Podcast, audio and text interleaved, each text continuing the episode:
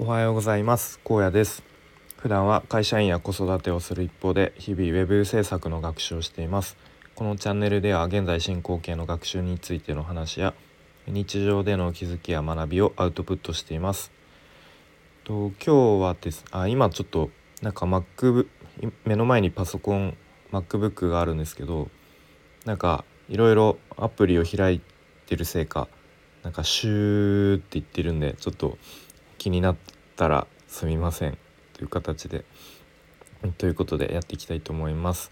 今日は朝活するために早起きする3つの秘訣みたいな、えー、タイトルをつけるんですが、まあ、ちょっと先に言っておくと今日話す内容はもうすごく当たり前の話をします。で当たり前かつすごく個人的にの肌感というか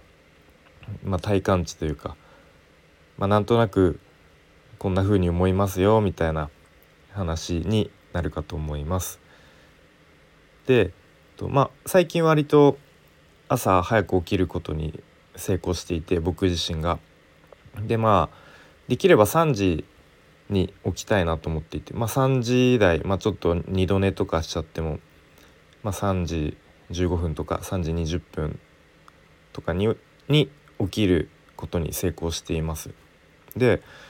まあ、結構朝活やってるとかなんか早起きしてると「えなんかそんな早く起きてすごいですね」みたいな言われたりすることもあるんですけど、まあ、でも結構夜中2時とかね夜中3時まであの作業してる人もいるし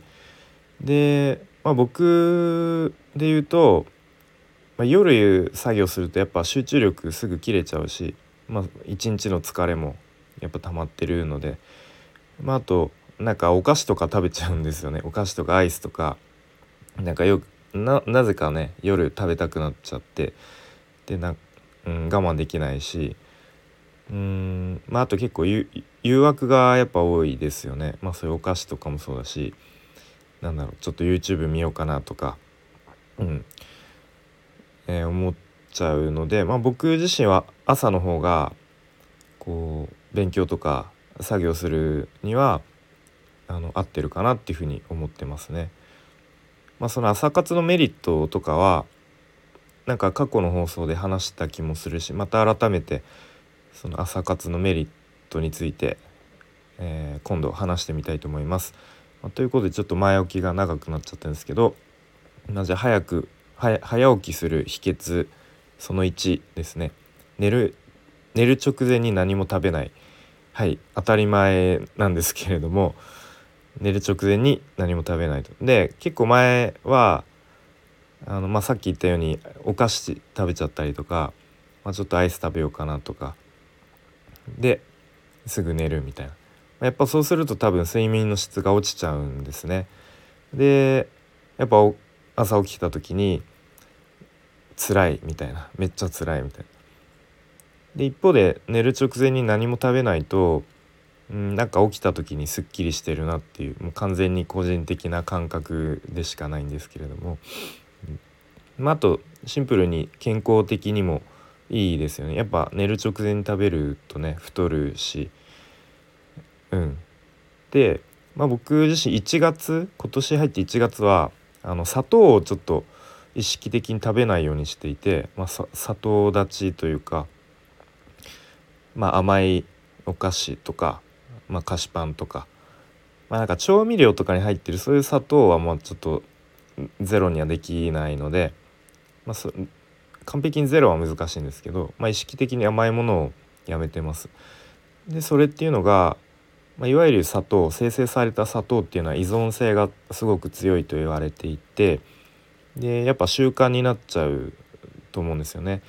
なんか一時期僕もなんか寝る前になんか毎日のように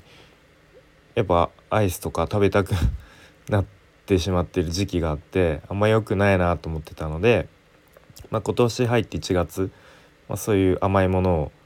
あの意識的にやめて今のところ続いてるんですが、えっと一昨日ぐらいにねうっかりなんかあのもらったチョコレートをね何気なく食べちゃったんですよね。もらったからなんかなんか食べようかなみたいなであしやべチョコ食べちゃったみたいな、うん、なんかいろいろそういう日常に罠が潜んでるので、えーと、気をつけたいなと思います。はい、では続いて秘訣その2ですね寝る時間を決める、まあ、これも当たり前ですね。で今で言うと、まあ、どんなに遅くても、まあ、夜11時までには寝るっていうふうに、えー、もう心がけて意識してますね。でまあそのためには、んまあ、9時半ぐらいから、まあ、ちょっとこう作業のめどをつけるというか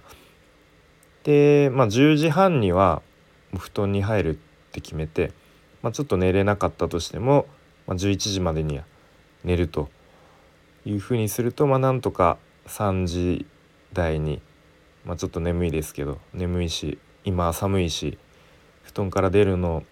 結構辛い日もあるけどうんまあなんとか起きれるかなっていう感じですね。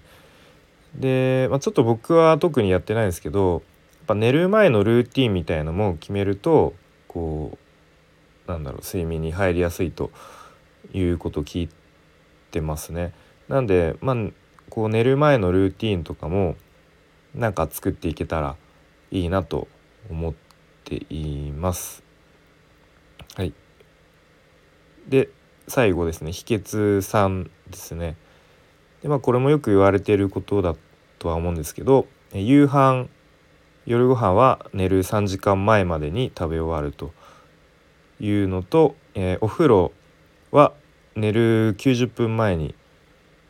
入るといいっていうことを言われてますね。なのでこの夕飯の時間とお風呂の時間を決めるっていうことですね。まあ、これなかなか毎日こう決まった時間にっていうのは難しいんですけど、まあ、夕飯っていうのはね、まあ、僕仕事から帰ってきたら、まあ、大体妻がご飯作ってくれてまあそのご飯先僕食べるか、まあ、子供たちを先お風呂入れるかっていうのはその日で、まあ、ちょっと前後する時もあるんですけど、まあ、大体お風呂か夕飯は帰ってきてからすぐですね。で、まあ、子供たちをお風呂入れてそっからなんか着替えさせたりなんか歯磨きしたりなんやかんやで、まあ、1時間ぐらいかかるのでうんまあお風呂入ってから90分後に寝るっていうのは可能なんですけど、まあ、やっぱ夜もちょっと作業したいなっていう日は、うん、まあそこはちょっとずれるかなっていうとこですね。まあ、夕飯は寝る3時間前までに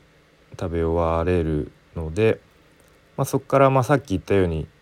またちょっとこうお菓子とか 食べないように、えー、気をつけてます、まあ、食べちゃう日もあるけどね。うん。まあそんな感じで、えー、朝活をするために早起きをするためにためにいっぱい、えー、早起きするための3つの秘訣みたいなことを話してきました。で、まあ、僕結構朝活をずっと続けていってやっぱやっていて思うのがやっぱ朝なんかこう決めたこ毎日作業とか、まあ、運動とかするとなんかそれだけで達成感というかなんか充実感が生まれて結構よし今日はもう朝ある程度やることやったぞみたいなで一日なんだろうポジティブななんか気持ちでスタートできるなっていう感覚ですね。うん、でまあちょっと朝時間なくて、まあ、やり残したこととかあるとうーんまあちょっとお昼の休憩の時にまたちょっとやろうかなとか今日の夜やろうかなみたいなまたやることが、まあ、また後でやりたいなっていう思えるので、まあ、それもいいかなっていうふうに思ってますね。はい、なので、まあ、引き続きちょっと明日からも、